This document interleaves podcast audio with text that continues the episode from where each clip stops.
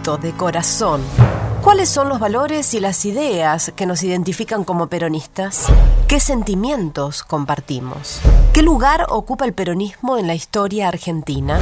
¿Cómo nos imaginamos el futuro de este movimiento? ¿Podemos pensar un peronismo desde y para el siglo XXI? Agustín Rossi te invita a compartir algunas reflexiones para pensar la construcción política del peronismo. Seis episodios. La lealtad, la militancia, la democracia y los derechos humanos, el amor y la igualdad, la justicia social. La patria es el otro. Un grito de corazón. Un grito de corazón. Porque solo se quiere y se defiende lo que se conoce. Episodio número 3. La democracia y los derechos humanos. El 10 de diciembre se celebra el Día de, la- de los Derechos Humanos. Esto tiene origen en la Declaración Universal de los Derechos Humanos que se realizó el 10 de diciembre de 1948 en París. Este año celebramos 71 años de esa Declaración Universal de Derechos Humanos que rige de alguna manera el marco contextual de todas las democracias en el mundo. Coincide esa fecha, no por casualidad, con la fecha en que asumió el doctor Raúl Alfonsín como primer presidente de la democracia argentina en estos años, que cumple eh, 36 años interrumpidos en Argentina, que son los 36 años que constituyen el lapso más amplio de mayor longitud en el tiempo de democracia ininterrumpida en nuestro país. Vamos a constituir la Unión Nacional, consolidar la paz interior, afianzar la justicia, proveer a la defensa común, promover el bienestar general y asegurar los beneficios de la libertad para nosotros, para nuestra posteridad y para todos los hombres del mundo que deseen habitar el suelo argentino.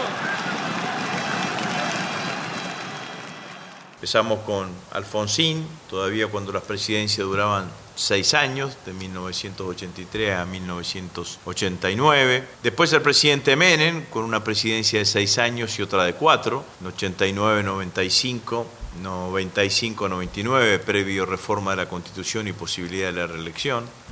Los dos años de De la Rúa, el interinato de Eduardo Dualde, la asunción de Néstor Kirchner en el 2003 hasta el año 2007, 2007-2015, los ocho años de gestión de Cristina Fernández de Kirchner, 2015-2019, Mauricio Macri como presidente, 2019 en adelante, Alberto Fernández, Alberto Ángel Fernández, actual presidente, actual presidente de los argentinos. La democracia tuvo momentos y tuvo etapas y lo mismo que la vigencia plena de los derechos humanos. Tuvimos años de, de, muchísima intensidad democrática y tuvimos años de democracia de baja intensidad.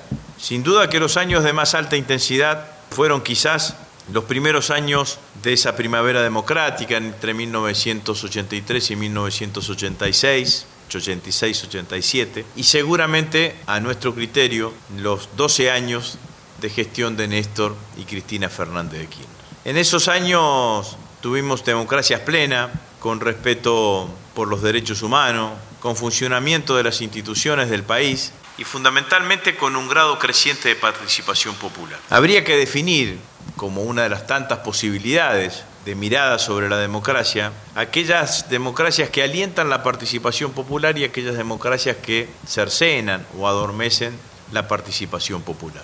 Si uno mira en la historia argentina en los últimos tiempos, entre el 1983 y 1987, hasta esa famosa plaza ante el alzamiento cara pintada y Raúl Alfonsín hablándole a los argentinos, diciéndole esa frase que después, durante todo el resto de su vida, intentó explicar lo que quiso decir y que lamentablemente los argentinos no la entendieron de esa manera, sino que se sintieron que las cosas no eran así cuando Alfonsín dice la plaza está en orden.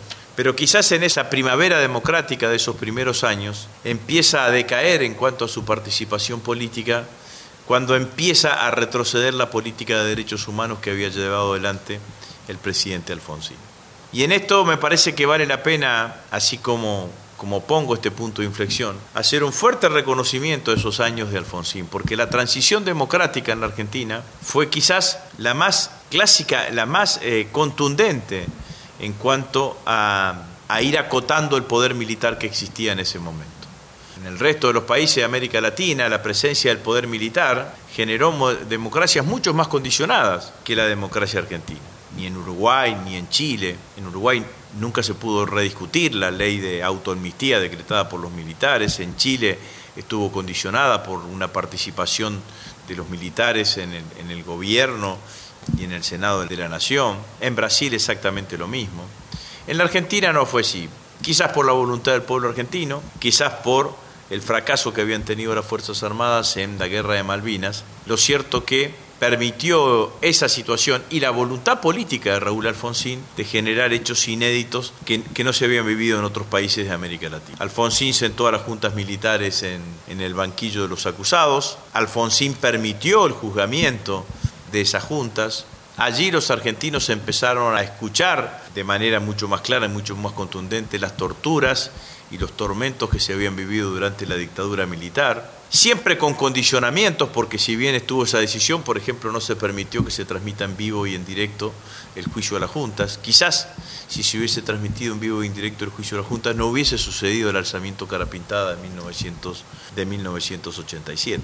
Pero lo cierto es que Alfonsín fue mucho más allá de lo que la medianía de la dirigencia política pensaba que había que hacer en esos momentos. En todas las juntas, las enjuició, convocó a una comisión que era la CONADEP, Comisión Nacional de Desaparición de Personas, presidida por Ernesto Sábato. Miles y miles de seres humanos, generalmente jóvenes y hasta adolescentes, pasaron a integrar una categoría tétrica y fantasmal, la de los desaparecidos. Palabra triste privilegio argentino que hoy se escribe en castellano en toda la prensa del mundo.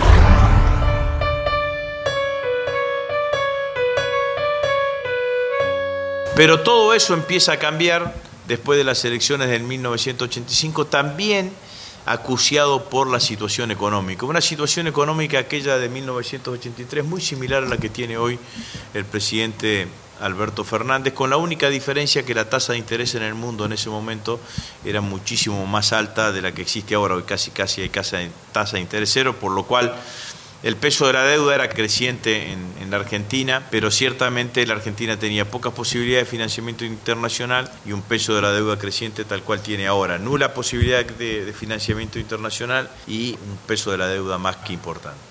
En 1987, también con la limitación del plan austral, que era el plan de estabilización económica que había presentado Alfonsín, en conjunto con la decisión de, con lo que había sucedido con el golpe, con el intento de golpe cara pintada, empiezan a retroceder una serie de políticas de participación y de reivindicación de los derechos humanos que sin ninguna duda tiñeron de alguna manera durante muchísimo tiempo todo lo bueno que había hecho Alfonsín en sus primeros años. Allí recordemos, eh, empezó primero con las instrucciones a los fiscales para que los fiscales pusiesen un límite determinado de, para, para recibir las denuncias, eso sobrepasó se llenaron de denuncias todos los juzgados federales de la, de la Argentina, de denuncia de violaciones de derechos humanos. La ley de punto final, eh, que fue la que generó esta situación que decía anteriormente, y después la ley de evidencia de vida, que Alfonsín también en su testamento final dice que en realidad era una ley que tenía pensada ya antes de la que había sucedido con esa Semana Santa de 1987, pero que en realidad nadie eh, imaginó, eh, nadie pensó eso, sino que había sido una concesión al lanzamiento carapintada. Lo cierto que para lo que estamos analizando ahora, en ese momento empieza a decrecer los niveles de participación popular y empiezan a ser una democracia mucho más delegativa que una democracia participativa como la que veníamos teniendo en ese momento.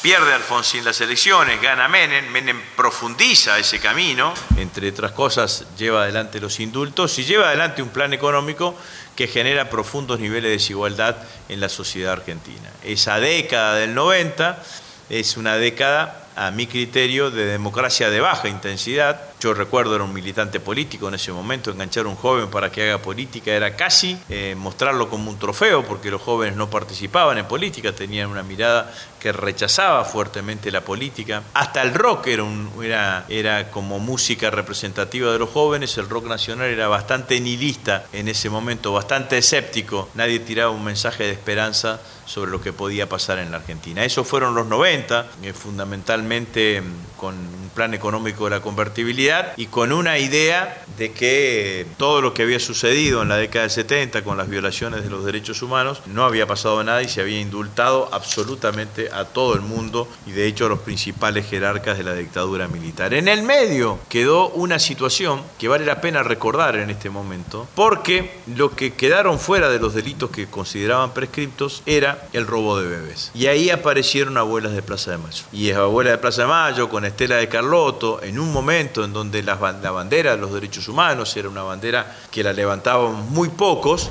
Nos juntamos con un dolor enorme, sin saber qué hacer, con desconocimiento, peligro, y dejando todo, yo era directora de una escuela, me jubilé para buscar a ese ser querido, un hijo, una hija pero con una doble búsqueda, porque esa hija estaba esperando un bebé.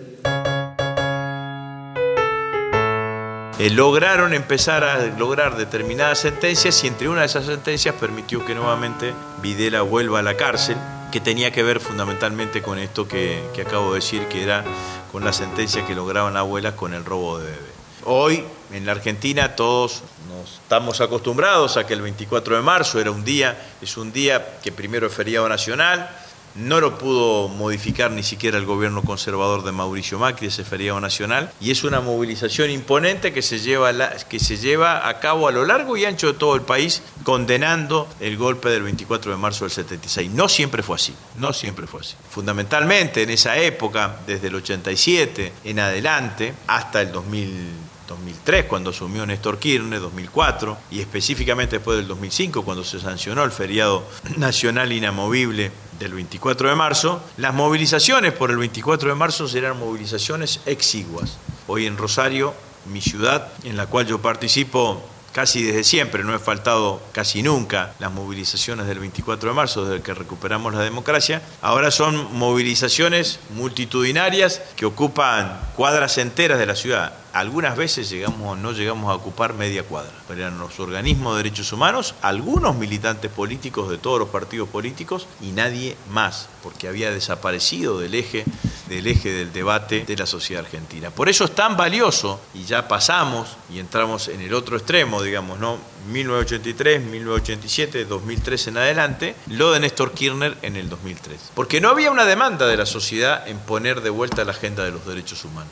Lo hace Néstor con una profunda convicción ideológica. Néstor impulsa la derogación de las leyes de obediencia de vida y de punto final e impulsa la anulación de los indultos en la Argentina y obviamente recomienzan allí los juicios por la memoria, la verdad y la justicia. Es muy recordado aquel acto de Néstor Kirchner en la ESMA, en donde Néstor dice lo siguiente. Vengo a pedir perdón del Estado Nacional por la vergüenza de haber callado durante 20 años de democracia Néstor después reconoce que estuvo mezquino en esa condena con Alfonsín, porque esos 20 años incluían desde el 83-84 hasta el 2004, eran 20 años, pero que tendría que haber separado esos primeros años del gobierno de Raúl Alfonsín y así, en una conversación privada, le pidió disculpas o le dijo a Alfonsín que no era lo, que pretendía decir o lo que pretendía decir y que reconocíamos claramente lo que habían sido los primeros años de democracias y el juicio de las juntas. ¿no? Y ahí empieza otra etapa distinta. Empieza otra etapa distinta con los juicios por la memoria y verdad de la justicia que todavía hoy se siguen llevando adelante, con una cantidad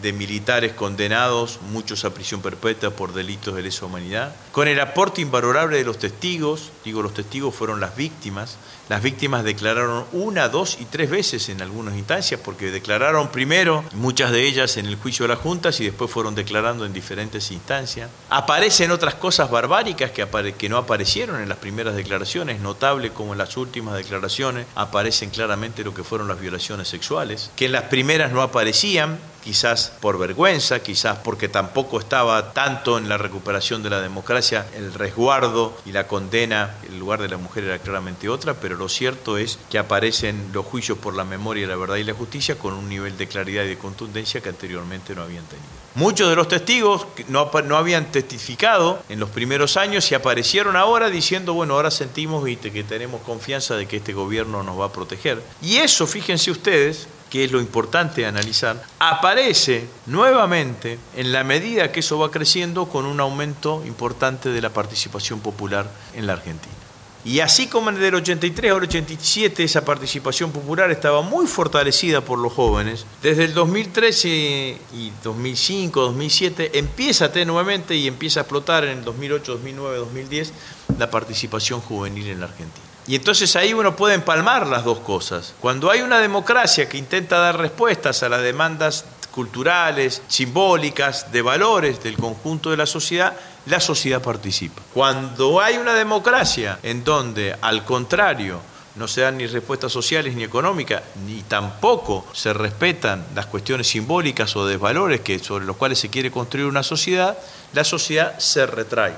Y fue la democracia en los 90 cuando nuevamente aparece Néstor Kirchner y Cristina Fernández de Kirchner y generan una democracia que da resolución a los problemas económicos y sociales de los argentinos y que levanta valores culturales y valores humanos que representan al conjunto de la sociedad, la sociedad vuelve a participar y llena fundamentalmente de participación popular esa democracia. En los dos casos, del 83 al 87, claro, en los primeros años, 83-85, hegemonizada por el alfonsinismo, hay que decirlo claramente. La participación juvenil se hegemonizaba por el alfonsinismo, por eso cuando el alfonsinismo retrotrae algunas banderas, esa participación juvenil decae. Y a partir, pero en el 2013 en adelante, la participación juvenil está hegemonizada fundamentalmente por el kirchnerismo, por el peronismo, por ese movimiento nacional y popular, y logramos tener estos años de democracia plena. Era tan fuerte ese impulso democrático y de participación popular y de justicia que tuvimos durante los 12 años de gestión del kirchnerismo, que los cuatro años de la derecha conservadora no pudieron,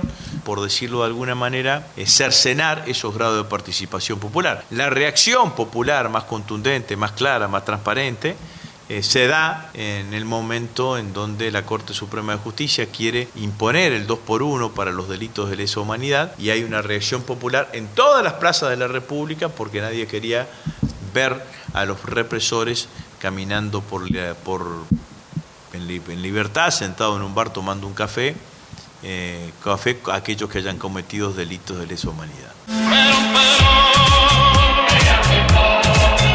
¿Cuál es la importancia de los juicios? Enormes, enormes. Estela de Carlotto dice una cosa que yo rescato muchísimo. Si quizás se hubiese juzgado con la misma verdad y con la misma firmeza judicial a quiénes fueron los responsables de los bombardeos en el 1955 en la Plaza de Mayo no hubiésemos tenido 1976.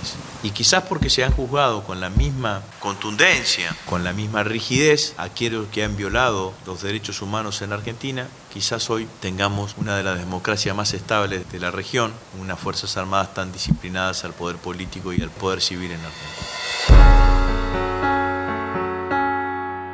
En definitiva, celebramos estos 36 años ininterrumpidos de democracia. Celebremos también que hayamos tenido una transición ordenada, por decirlo de alguna manera, en la Argentina. Celebramos esa declaración de Naciones Unidas de los 71 años de Declaración Universal de los Derechos, eh, de los Derechos Humanos en 1948. Reivindicamos la idea de la democracia participativa. Tenemos plena conciencia que cuando las democracias son participativas responden a los intereses populares, cuando las democracias son delegativas y de baja intensidad en general terminan siendo cooptadas por los poderes fácticos y por las corporaciones. La gran lucha política de la, de la Argentina es democracia versus corporaciones. O los poderes democráticos, los poderes populares se imponen versus las corporaciones o las corporaciones terminan cooptando a los gobiernos, a los gobiernos, porque la realidad es que Política versus corporaciones, lo que más tensiona hoy la sociedad argentina, porque las corporaciones por autonomía nunca piensan en el interés general, sino que las corporaciones piensan facciosamente, está en su autonomía pensar facciosamente. Primero tratan de resolver y satisfacer sus propios intereses y después pensar en el interés general, cosa que casi nunca sucede. Los únicos que piensan eh, o, tienen una mirada de la sociedad en su conjunto es la política y eso es lo que tensiona claramente la democracia argentina. Las democracias de baja intensidad son favorables a las corporaciones, las democracias de alta participación popular, de alta intensidad, son las democracias que defienden los intereses del pueblo.